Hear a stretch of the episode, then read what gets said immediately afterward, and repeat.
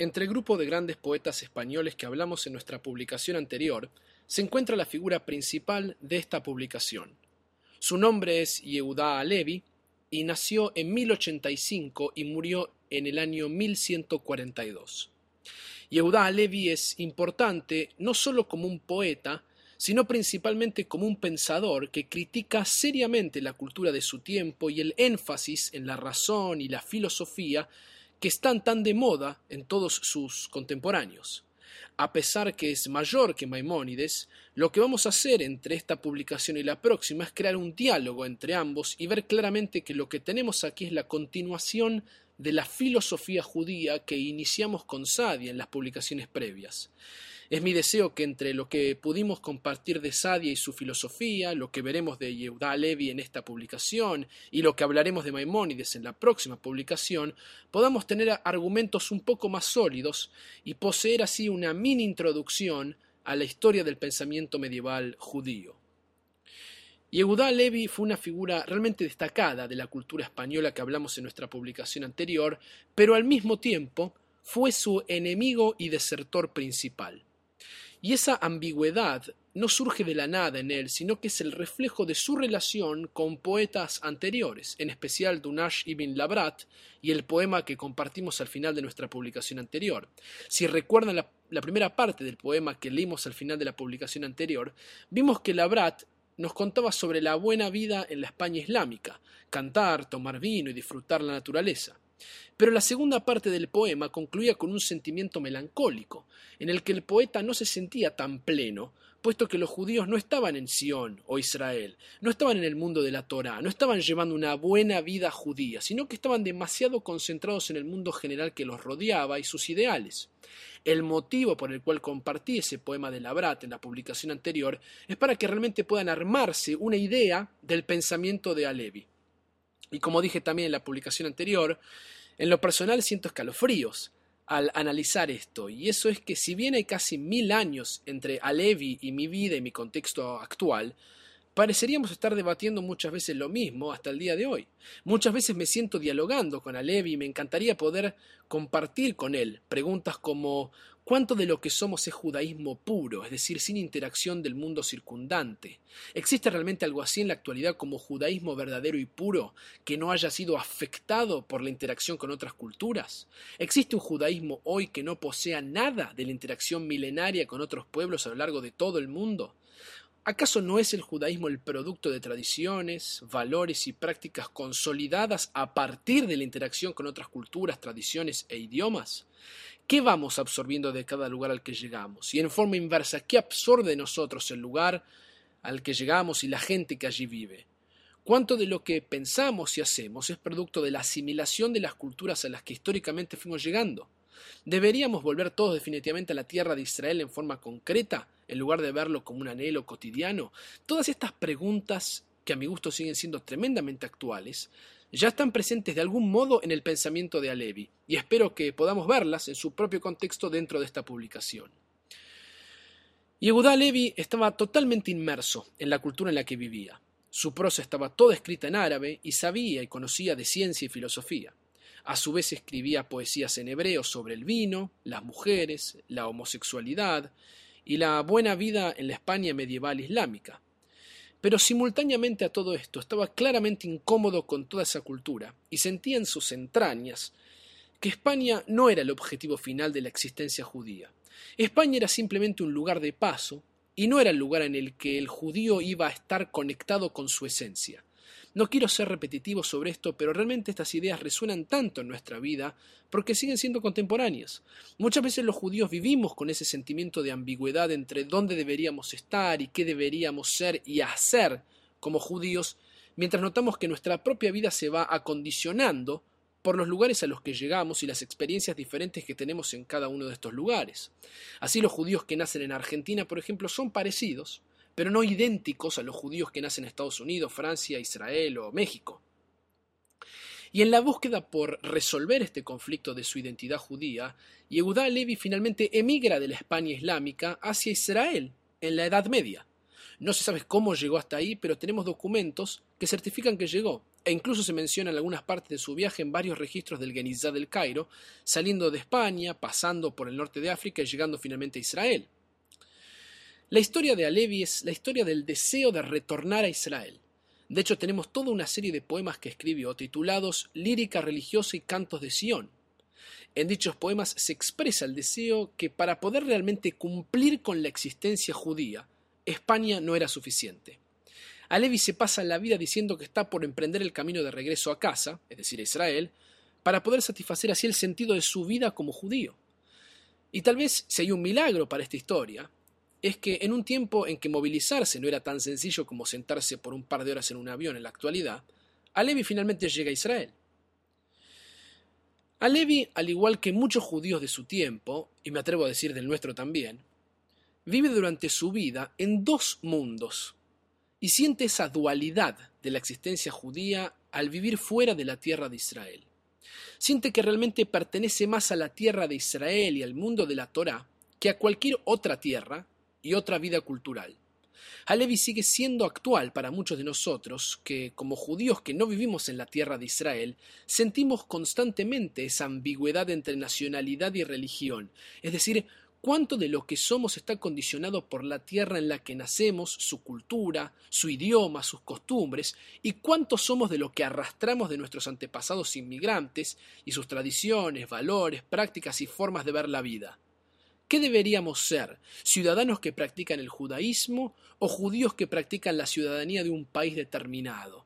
¿Pueden ver cuán actuales son estas preguntas? Históricamente lo que vamos viendo en forma repetitiva a lo largo de toda la experiencia judía es que los judíos al, absorber tanto las culturas a las que llegan, sus preguntas y dudas sobre sus identidades y pertenencias vuelven a cambiar y se formulan sobre la propia práctica y la propia continuidad judía. Lo que quiero hacer en esta publicación no es enfocarnos tanto en su poesía, que de todos modos es maravillosa y nos ayuda a entender quién era este hombre, sino que quiero que nos concentremos en su mundo filosófico. Así veremos que ese deseo de retornar al judaísmo, por decirlo de alguna manera, y a la tierra de Israel, que salta a la vista en su poesía, termina siendo articulado también a través del pensamiento racional de su filosofía.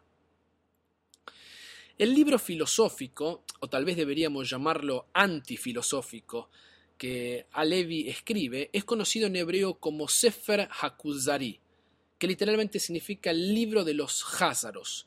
Aquellos de ustedes que prestaron atención en nuestra publicación anterior recordarán que hablamos del reino de los Házaros y el intento de Hasdai ibn Shaprut de vincularse con el rey José de los Házaros. Este era el famoso reino judío mitad real y mitad mito, que se encontraba al sur de Europa y que alimentó la fantasía e imaginación de toda una generación de judíos soñando con judíos que tenían autoridad, poder, realeza y riqueza, aumentando la sensación que los judíos no eran realmente esa minoría sin poder, sino que había todo un reino judío del otro lado del mar.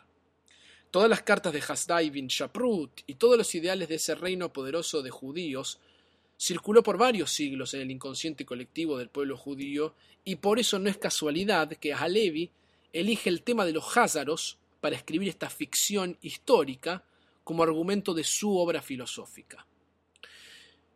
El Sefer Hakusari fue escrito originalmente en árabe, al igual que todas las obras filosóficas de las que hablamos en estas publicaciones. Si bien ya hemos mencionado esto varias veces en estas publicaciones, es interesante notar que cuando uno escribía en ese momento en árabe, claramente quería que su libro no solo fuera leído por aquellos judíos que no leían hebreo, sino también por el público mayoritario. Alevi podía tranquilamente escribir en hebreo si lo deseaba, y de hecho, como vimos, esa era la forma obligada en el género de la poesía judía de este periodo. Pero la prosa era escrita generalmente en árabe. Por lo tanto, lo que veremos es que a pesar que los judíos se sienten en parte incómodos en la cultura islámica española, los mismos forman parte intrínseca de la misma y se expresan en las formas culturales que de allí absorben. En otras palabras, quiero que entiendan que Yehuda Levi jamás se encuentra completamente desconectado de la España medieval islámica que tanto critica y no es solo un enemigo de la misma, sino que es un activo participante de esa cultura y ese mundo al mismo tiempo que es crítico y desertor de la misma. Quiero que sientan esa relación amor-odio que Alevi tiene con España y con el hecho de ser un judío que no encuentra su pertenencia plena al vivir en la diáspora y utilizar textos litúrgicos judíos que anhelan con el regreso a la tierra de Israel cuando reza. Voy a contarles la historia del libro de Alevi, del Sefer Akusari, en forma resumida y con mis propias palabras para así analizarlo luego en forma conjunta. El libro Sefer Hakuzari es, como dijimos, una ficción en la que Alevi se imagina cómo fue que el rey José de los Házaros decidió convertirse al judaísmo habiendo tantas otras religiones y posibilidades. La pregunta central del libro es ¿por qué elegir el judaísmo como camino de vida?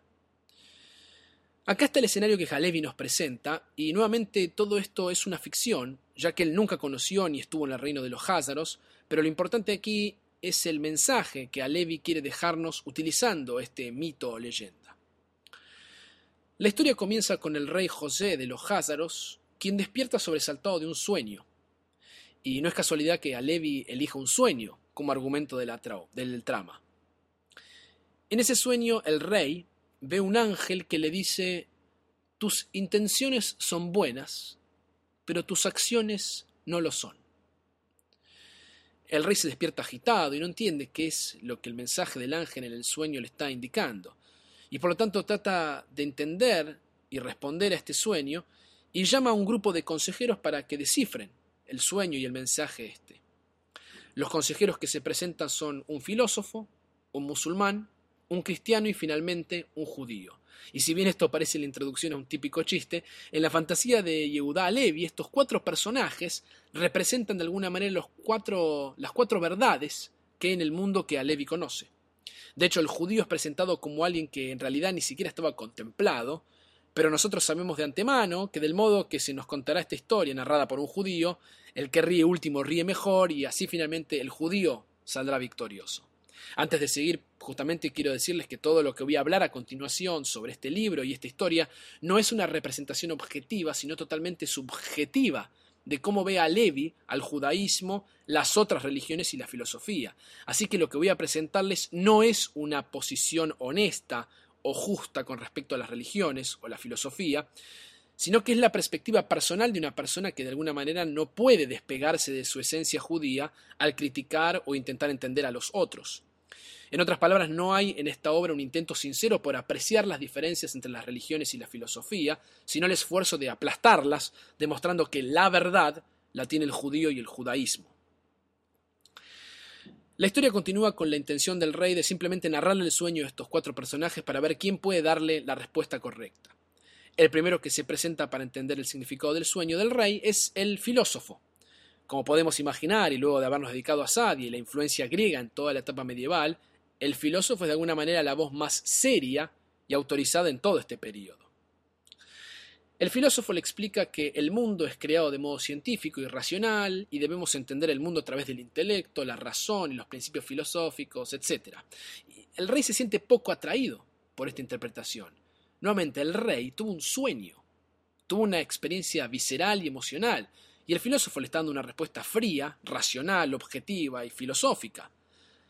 De este modo el filósofo y la razón son descartados debido a que no pueden racionalmente explicar ese sentimiento, ese sueño del rey. Luego le pregunta al musulmán y éste le responde contándole sobre su religión y el rey tampoco se siente atraído debido a que hay mucha guerra, asesinatos y destrucción. Como ya les dije, no les estoy presentando una descripción objetiva de las tres religiones. Claramente el judaísmo, que está por debajo de todo esto, emergerá por encima de las otras dos religiones y la filosofía al final de esta ficción. No esperen mucho más de Alevi que eso. Esto no es una historia racional, objetiva, sino subjetiva y tendenciosa que intenta demostrar que si algo es verdad, lo demás no puede serlo. Y luego el cristiano se presenta y el rey dice que su espiritualidad es muy interesante, pero suena como si vendría del judaísmo. Si todos los valores principales del cristianismo están tomados del judaísmo, el rey se pregunta, ¿por qué debería seguir una versión falsa de la verdad original, que es el judaísmo? Otra vez insisto, este es Alevi hablando y no yo, y esta no es una presentación justa para el cristianismo o el islam. Como ya dije, estoy parafraseando muy libremente aquí toda esta narración, eh, y por supuesto que todo esto no es literal, pero simplemente espero poder transmitirles la esencia, que es lo que me importa, del tema para que podamos comprender el debate en cuestión. Finalmente, el último que, que queda es el judío. Y el judío responde diciendo más o menos lo siguiente. Nosotros creemos en el Dios de Abraham, el Dios de Isaac y el Dios de Jacob, el Dios que nos sacó de Egipto y la esclavitud, nos dio la Torá en el monte Sinai y nos llevó a Israel la tierra prometida. El rey se pregunta, ¿qué tipo de respuesta es esta? Los otros trataron de explicarme su religión y vos me estás contando historia. No me interesa la historia. ¿Tú crees en Dios? ¿Qué clase de Dios? ¿Cuáles son los fundamentos de tu religión? De todos modos, el judío se mantiene firme en su respuesta y le aclara que este es el modo que el judío entiende su fe y su existencia. Como podemos apreciar, la respuesta que Alevi nos presenta en la voz del judío no fue improvisada, sino cuidadosamente elaborada. La idea que Alevi reintroduce en el pensamiento judío es que Dios se revela a través de la experiencia histórica del pueblo judío. El judaísmo y la revelación de Dios no se despliegan a través de la filosofía ni la especulación racional sobre qué es la fe, Dios, la Torá o el judaísmo en sí, sino que experimentando a través del tiempo la historia de este pueblo en diálogo con Dios, desde los patriarcas y llegando al punto más elevado con la entrega de la Torá en el monte Sinai, uno comprende así y logra formar parte de la verdad del judaísmo. Para Alevi, al igual que para otros judíos, la entrega de la Torá en el monte Sinai es el momento crítico y sagrado en el cual el judaísmo es creado como tal, y por lo tanto para él la historia, a través de la experiencia de los judíos, se convierte en el inicio de toda esta tradición y verdad. Lo que emerge en lo restante del libro es el diálogo entre el judío y José, el rey de los Házaros, tratando de comprender el judaísmo y todas las facetas que lo conforman. Y así lo que tenemos con este nuevo libro de Alevi es una especie de continuación de lo que habíamos visto con Sadia, en este nuevo género literario judío que es una especie de introducción al judaísmo, pero ahora desde el punto de vista de Alevi. Recuerden que les comenté que en la literatura rabínica, eso es en la Mishnah y la Gemara, conformando ambos textos el Talmud, el editor de dichos textos asume que el lector ya sabe de lo que se está hablando.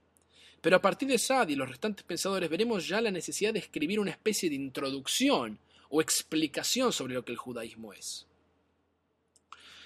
Cuando llegamos al final del último capítulo del libro, el judío dice que ya no puede quedarse debatiendo, puesto que está apurado, ya que debe emprender el camino de regreso a casa y eso es Israel. Por lo tanto, el personaje imaginario del libro está imitando la vida, el pensamiento y los deseos de Alevi. En, pocas palabras, este libro escrito por Alevi crea a este judío imaginario que es Alevi mismo, quien debe, tanto en la imaginación como en la realidad, volver a Israel, ya que allí es donde el judaísmo debe continuar su desarrollo histórico. Resumiendo la historia a medida que intentaremos ahora explicar la teología de Alevi, vemos que el rey tiene un sueño en el cual sus intenciones no son buenas, intentando entender qué debe hacer con su vida, va pasando y descartando la filosofía, el cristianismo y el islam, arribando finalmente al judaísmo. El judío que representa el judaísmo ubica su fe y sus prácticas no en la, en la especulación racional filosófica, sino en la experiencia histórica de su pueblo. Noten que en el contexto de la filosofía griega, lo importante no es aquello que cambia, sino aquello que es eterno. A los griegos y su filosofía les interesaban las ideas eternas y aquello que no cambiaba. Los griegos sospechaban de la historia y el cambio. Pero con Alevi tenemos una nueva situación en donde esto está invertido. La verdad no está en la filosofía, lo eterno, lo que no cambia, sino por el contrario. Para Alevi, la verdad del judaísmo reside en la experiencia histórica que va en creyendo, en aumento, desde el pacto con los patriarcas, la esclavitud en Egipto, la liberación, la entrega de la Torá, la redención y la llegada a la tierra prometida, a través de cada generación diferente de judíos experimentando el judaísmo a su manera, el Dios de la historia se hace presente. Así que tenemos muchas cosas sucediendo simultáneamente en la presentación que Alevi hace del judaísmo.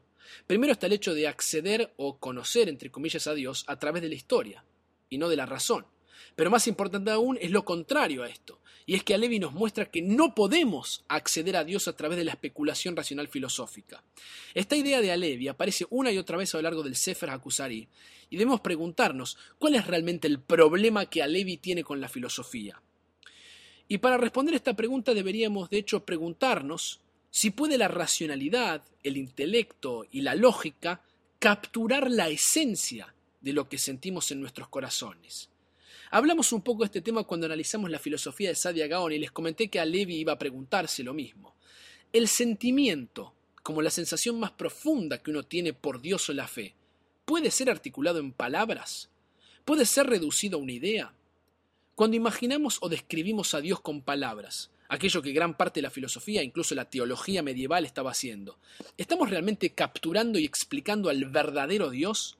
¿O simplemente estamos aproximándonos de la mejor manera que podemos a definir lo que es Dios? ¿Estamos especulando sobre una idea o estamos de hecho sintiendo, encontrando o experimentando a Dios en sí mismo? ¿Podemos realmente explicar qué es o quién es Dios? Podríamos ir más lejos aún y preguntarnos, ¿podemos realmente sentir a Dios? ¿Cómo sabemos que estamos sintiendo a Dios? ¿Podemos relacionarnos de algún modo con Dios? Tal vez el filósofo se pasa la vida entera engañándose a sí mismo, pensando que cuando crea una idea de aquello que llama Dios, ha logrado así encontrar al verdadero Dios. Para Alevi, darse cuenta de este problema es fundamental, y de hecho es lo que él está criticando. Para Alevi, cuando yo experimento una idea de lo que Dios es, no estoy sintiendo a Dios en sí mismo. La razón, el pensamiento y las ideas no nos permiten sentir la verdad de Dios. Uno puede hablar y especular todo lo que quiera acerca de Dios, pero uno no puede hablar con Dios. Y acá yo estoy utilizando el lenguaje que se utilizará en la modernidad por Martin Buber, por ejemplo. De hecho, les recomiendo que luego de esta publicación escuchen mi otra publicación sobre Buber, ya que Buber usa el mismo lenguaje que Alevi. Y estoy seguro que Buber, Rosenzweig y todos los filósofos del siglo XX que presentamos en nuestra serie sobre el judaísmo moderno estuvieron influenciados por las nociones de Alevi. En pocas palabras, lo que estamos diciendo es que lo más importante que podemos aprender sobre la fe judía es que no es filosofía, sino que, peor aún, Alevi y otros pensadores posteriores nos están diciendo que la filosofía puede incluso distorsionar la verdadera experiencia judía. Si lo que uno está buscando es la verdadera fe judía, entonces uno tiene que recurrir a la historia y entender el desarrollo de la misma porque allí se encuentra el diálogo de Dios con su pueblo elegido. La experiencia histórica de los judíos que leemos desde la Biblia hasta la actualidad se aproxima mucho más a Dios y el judaísmo que la especulación racional filosófica. Por lo tanto, el primer intento de la teología de Alevi es separar entre el Dios de los filósofos y el Dios de Abraham, Isaac y Jacob. Y esta es exactamente la misma formulación que retomará Martin Buber en el siglo XX, pero ya la planteaba Alevi mil años antes. Los judíos no debemos ir en busca del Dios de los filósofos, sino el Dios de nuestros antepasados, y esa experiencia religiosa solo podemos alcanzarla a través de la vida ritual y la práctica de mitzvot, es decir, los mandamientos o preceptos. Solo así uno se relaciona con la historia del pueblo judío y uno puede experimentar de qué se trata ser judío. Así que lo primero y más importante con lo que a Levi contribuye a la historia del pensamiento judío, y noten cuán diferente es esto comparado con la filosofía de Sadia, e incluso será también diferente de Maimónides en la próxima publicación, es que la filosofía no nos provee con una respuesta para la experiencia y la fe judía. La fe es una categoría que no puede ser reducida en una formulación filosófica, y esta es la primera gran crítica de Alevi. Hay algo más que es único en la filosofía de Alevi y que tal vez no resuena tanto en muchos de nosotros. Alevi está obsesionado con la soledad. Pero esta soledad que se pregunta Alevi es la siguiente. Si los judíos son el pueblo elegido por Dios, ¿por qué no tienen poder político? ¿Por qué son siempre separados, marcados y vistos como diferentes? ¿Por qué son siempre sacados del medio por los musulmanes, los cristianos y otras culturas? ¿Por qué los judíos estamos solos en esta experiencia humana? ¿Cómo puede ser que este sea el pueblo glorioso elegido por Dios? Y por lo tanto a Levi se preguntará, ¿cómo debemos entender este estatus del judío? Y para responder esta pregunta, a Levi recurrirá nuevamente a la filosofía, tomando directamente a Aristóteles, Alevi nos presenta las cuatro esencias o cosas que definen lo que nosotros experimentamos en el mundo. Estas son las cuatro categorías de lo que existe. La primera es lo mineral, la segunda es vegetal, la tercera es animal y la cuarta son los seres humanos. Estas ideas están tomadas directamente de Aristóteles y no hay ninguna sutileza de Alevi aquí. Las ha robado así. Así que, aunque critica la filosofía, Alevi en realidad la necesita para construir su contraargumento. De hecho, la traducción del árabe al hebreo usa la palabra medaver para referirse a esta categoría del ser humano, es decir, que la diferencia entre un animal y un ser humano es la cualidad del habla humana y la capacidad de comunicarse. A pesar que nosotros sabemos hoy que hay ciertos animales que pueden comunicarse entre ellos, esta es la definición que heredamos de Aristóteles. Pero ¿Qué nos va a traer de nuevo a Levi frente a estas categorías? Para Levi hay una quinta esencia, o forma de existencia. Aristóteles nos presenta cuatro formas de existencia y Alevi agrega una quinta que llama profecía. Y con esto nos encontramos con una definición muy interesante sobre la profecía, según Alevi. Según Alevi, para ser un profeta, uno debe hacer dos cosas. Primero, uno debe ser judío y practicar el judaísmo, es decir, no cualquier judío, sino un judío que practica las mitzvot o mandamientos del judaísmo. Y segundo, para alcanzar ese nivel de profecía, uno debe vivir en la tierra de Israel y por lo tanto la mitzvah más elevada e importante es hacer aliyah, es decir, instalarse en Israel. No en España, con toda la hermosa naturaleza, el buen vino y la buena comida, sino que según Alevi, solo en la tierra de Israel. Sentimos el esplendor y la energía necesaria que le permite a un judío practicante de todas las mitzvot convertirse en un profeta, llegando a lo más elevado. Y por lo tanto la quinta esencia que constituye aquello que existe en el mundo es un ser biológico que de hecho es superior a todo lo demás, incluido el ser humano normal, y ese ser biológico es único ya que debe ser judío y vivir en la tierra de Israel. Ahora, ¿cómo interpretamos nosotros esta definición de Alevi? Muchos judíos se han sentido terriblemente ofendidos por esto porque marca una especie de superioridad racial, ya que según Alevi ni siquiera uno puede convertirse a esta categoría. Uno debe nacer judío, practicar todos los mandamientos del judaísmo y vivir en Israel para convertirse en lo más elevado de la existencia que es en definitiva convertirse en un profeta. El profeta tiene acceso directo a Dios, habla con Dios, no especula racionalmente, no piensa acerca de Dios, no habla acerca de Dios. Dios no es una idea para un profeta, sino que es una realidad. Para el profeta Dios es una realidad, pero Dios es una idea para el filósofo. Y por lo tanto el profeta está por encima del filósofo y el filósofo ni siquiera puede llegar a convertirse en profeta. En el mundo griego, en especial en la filosofía platónica, la filosofía de Platón, lo más elevado que uno puede alcanzar como ser humano es convertirse en un filósofo. Para Platón el esfuerzo de nuestra vida debe ser realizado para alcanzar lo más elevado y eso es convertirnos en alguien parecido a él. Según Platón lo hemos logrado si hemos logrado convertirnos en filósofos. Pero acá Levi está argumentando que existe una categoría aún más elevada que esa, y que no es para cualquiera, sino que es solo para el judío. Y lo que estamos viendo aquí que afectará directamente a ciertas ramas del judaísmo posteriormente, es una especie de creencia que el judío es único y puede acceder a algo más elevado que todo el resto de la creación. Hay aquí un intento de establecer una superioridad racial de este grupo. No quiero esconder esta faceta de Alevi ni evitar este tema porque es una realidad que escribe Alevi. No quiero bajo ninguna noción sugerir que esto no está presente en su obra o está oculto, sino que está ahí claramente presentado. Pero aunque pueda repugnarnos esta idea que el judío es mejor o superior que todo lo demás que existe en el universo, debemos poner en contexto por qué Alevi hace este argumento. Y esto se debe a que está intentando justificar o entender ese estatus de ser el pueblo elegido y sin embargo sufrir tanto en la historia. De todos modos, esta argumentación no está diciendo que cualquier judío es un profeta, sino que ciertos judíos que hacen ciertas cosas y viven en un lugar determinado son potenciales profetas y así tienen acceso directo a Dios, que es en esencia lo que todos están buscando según Alevi. Para Alevi la verdad más absoluta del judaísmo ocurre en el acto de la revelación de Dios, y claramente las nociones racionales de la filosofía no alcanzan. Los dos requerimientos necesarios para ser un judío, según Alevi, son entonces observar los mandamientos judíos e instalarse en la tierra de Israel.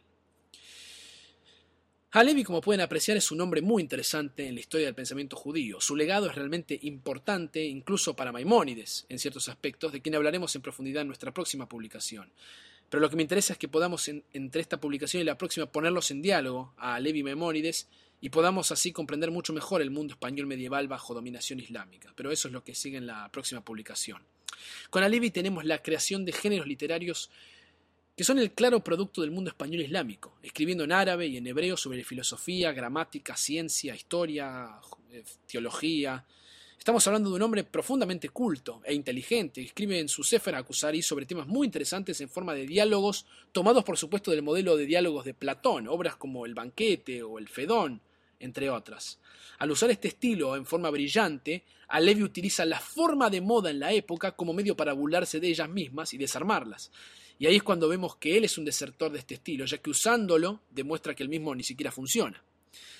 Alevi es la persona que afirma que ama el mundo de Hastai ibn Shaprut, sus poetas, el mundo secular islámico de España, la idea de ser una especie de humanista y un caballero perfecto, un hombre que habla varios idiomas, conocedor de las artes, la ciencia, la religión, la teología judía, la literatura rabínica, el Talmud, la filosofía, siendo toda esta esta descripción, esa especie de ideal cultural judío que mencionamos al final de la publicación anterior, pero al fin de cuentas todo esto ni siquiera alcanza, o peor aún, seguir este ideal está incluso equivocado, según su visión.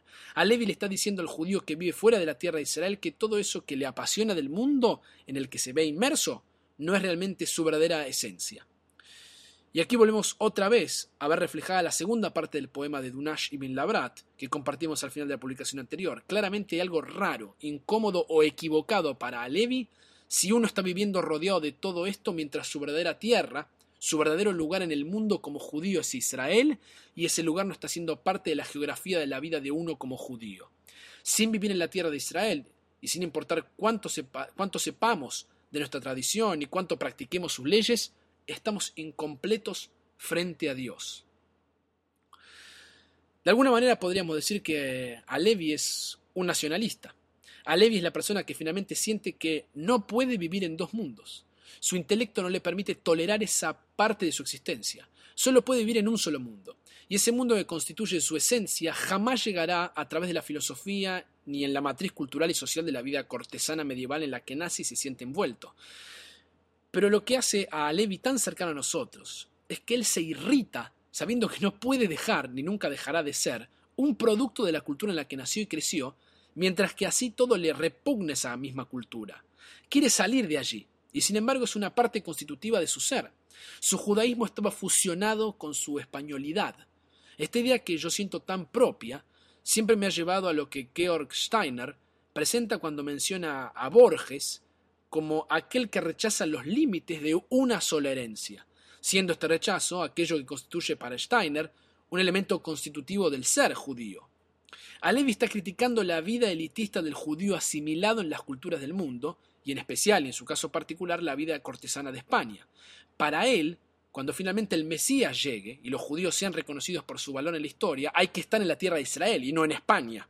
Y así tenemos este tire y empuje, con todo el pensamiento de Alevi, que interesantemente la mayoría de los judíos del mundo con quienes hablo parecen también poseer.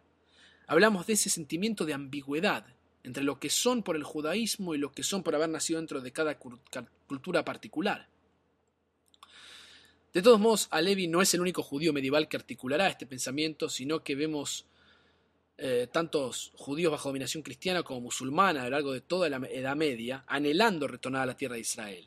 De hecho, los judíos hasta el día de hoy vemos, en Israel, vemos a Israel como el centro de nuestra existencia litúrgica. Y todos nuestros rezos reflejan el sueño y el anhelo milenario de este pueblo de retornar a la tierra de Israel. Debemos recordar que la liturgia o el rezo era considerado por los primeros rabinos como una especie de suplencia temporal, a la crisis que estaban enfrentando de no tener más el templo y vivir en el exilio, es decir, fuera de la tierra de Israel. Esto lo sabemos ya que todos nuestros rezos más sinceros y profundos dirigidos a Dios, aquello que los judíos rezamos todos los días y le pedimos a Dios en nuestras plegarias de lo profundo de nuestro corazón, es volver a la tierra de Israel, reconstruir el templo y volver a matar animales en un altar. Eso es lo que pide nuestro Sidur, nuestro libro de rezos. Si uno está utilizando el Sidur y de forma abierta expresa los deseos que están ahí escritos, uno está pidiendo esto. Pero lo que tenemos a lo largo de todo el periodo medieval es un acto aún mayor que simplemente anhelar. Tenemos registros de muchos judíos haciendo aliot, eso es, emigrando a la tierra de Israel durante la Edad Media. Lo más interesante es que en el transcurso del siglo XX la mayoría de los historiadores que eran sensibles al sionismo enfatizaban este aspecto. Estos historiadores veían a Levi como un ejemplo de este anhelo judío, ese judío que simultáneamente se sentía contenido en la diáspora, pero también sentía un vacío dentro de ella. Se sentía un extraño, alguien que usurpaba la cultura de otros, y por ende debía volver a la tierra de Israel. Así los sionistas declaraban, algo que es real y debatimos en nuestra publicación sobre el sionismo judío, en nuestra serie sobre el judaísmo moderno, y eso es que la idea de volver a la tierra de Israel fue siempre y sigue siendo una idea antigua y al mismo tiempo moderna. Y justamente a Levi se convierte en un ejemplo de este ideal sionista. Pero no solo los sionistas se sintieron a gusto y en conexión con Alevi sino que también como mencionamos ya, el pensamiento judío del siglo XX, en el momento de crisis en la modernidad, cuando el judaísmo se ve envuelto en el racionalismo y las articulaciones filosóficas sobre Dios, la Torá y el pueblo de Israel, en especial con la filosofía de Hermann Cohen, de golpe tenemos una contrarreacción iniciada por Leo Beck, Martin Buber, Van Rosenzweig y Heschel, quienes claman que nos estamos desviando y que esto ya no es judaísmo. Estas son las voces judías que dicen, al igual que Spinoza en el siglo XVII, que la filosofía y el judaísmo no son la misma cosa y no deben ser reducidas una por encima de la otra. Para descubrir a Dios, lo trascendente, lo sagrado, aquello que transforma nuestro espíritu, tenemos que ir a buscarlo en la vida ritual, en la fe, en la emuná y en las mitzvot que no tienen nada que ver con la especulación racional filosófica. Si escucharon mis publicaciones sobre el judaísmo moderno, podrán apreciar este mismo debate entre Hermann Cohen y sus opositores, que critican que lo peor que uno puede hacer es convertir a Dios, la Torá y el pueblo de Israel en una idea. Todas estas cosas deben ser vividas y no, y no disecadas, como si estuviéramos en un laboratorio. Para estos judíos del siglo XX, Alevi era quien los ayudaba a entender cuál es la verdadera esencia del judaísmo, y de hecho, como vimos en las publicaciones, las críticas eran que la filosofía del idealismo alemán no ayudaron sino de hecho corrompieron el judaísmo, haciendo que los judíos se pierdan del camino original. Pude incluso nombrar un pensador anterior al siglo XIX muy relacionado con este mundo y, y estas problemáticas, llamado Heinrich Heine, Heine fue un gran poeta judío que también mencioné en la serie de Judaísmo Moderno como uno de los miembros fundadores de la Verein, de la Organización para la Ciencia del Judaísmo, Wissenschaft des Judentums, en la Alemania del siglo XIX. Heine tradujo la poesía en hebreo de Alevi sobre el sionismo y el amor por Israel al alemán.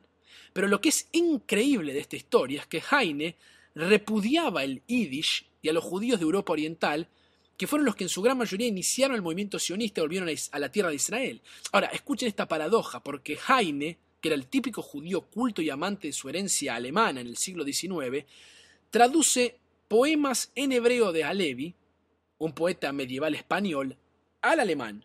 Y estos poemas que traducen hablan del deseo de volver a, a, Israel, lo cual era lo último que Heine personalmente deseaba. De hecho, Heine termina convirtiéndose al cristianismo. Y el anhelo de volver a la tierra de Israel en la modernidad y realmente llevarlo a cabo termina siendo una realidad gracias a los judíos de Europa Oriental, que se ven influenciados por los ideales de la modernidad y el iluminismo judío, que llamamos en hebreo Ascalá, impulsados por judíos alemanes, que lo último que querían era irse de Alemania. En otras palabras, el iluminismo y la razón que comienzan en Alemania con judíos que querían buscar la mejor manera para racional e intelectualmente integrarse en las sociedades occidentales, termina influenciando a otro tipo de judío, el judío de Europa Oriental, que no tenía nada que ver con ese mundo, que hablaba yiddish, y todo esto le despierta a ese judío oriental la sed de volver a Israel, y finalmente lo lleva a cabo. Miren lo que puede llegar a despertar un texto medieval en manos de judíos diferentes con diversas interpretaciones y maneras de ver el mundo de acuerdo al lugar en el que se encuentra y las condiciones sociales en las que viven. Realmente es fascinante todo lo que emerge de esta compleja y a la vez interesantísima persona, que es Halevi, quien trata de definir qué es la espiritualidad judía y cuál es la esencia de ser judío. En las relecturas que se harán a lo largo de la historia podemos apreciar de su obra lo que podríamos definir como la otra cara de la comunidad judía de España. Recuerden que hablamos al final de la publicación anterior toda esa fascinación de los judíos del siglo XX por esa edad dorada de judíos escribiendo poesía, filosofía, arte, ciencia, talmud, literatura rabínica, etc. Pero Alevi nos presenta esa otra voz que trata una y otra vez a lo largo de la historia de recordarle a los judíos quiénes son, cuál es su esencia, cuáles son sus valores, tradiciones, prácticas, costumbres, y les pide de alguna manera que regresen todos juntos al lugar geográfico que pertenecen, y eso es la tierra de Israel. Lo último que quiero decir para cerrar este impresionante legado de Alevi es que claramente su obra es una respuesta a las crisis que los judíos comenzarán a vivir cuando, como vimos en nuestra publicación anterior, la España medieval islámica comienza a ser atacada y los judíos son echados. Alevi no podía entender cómo este pueblo era el elegido por Dios mientras vivía subyugado por otras religiones y pueblos. Para subir la moral y el espíritu de toda esta gente, Alevi intentó hacer del judío un ser único y especial, dándole no solo un pasado, una esencia, sino una misión en su propio tiempo, que finalmente terminará influenciando a judíos como nosotros hasta el día de hoy.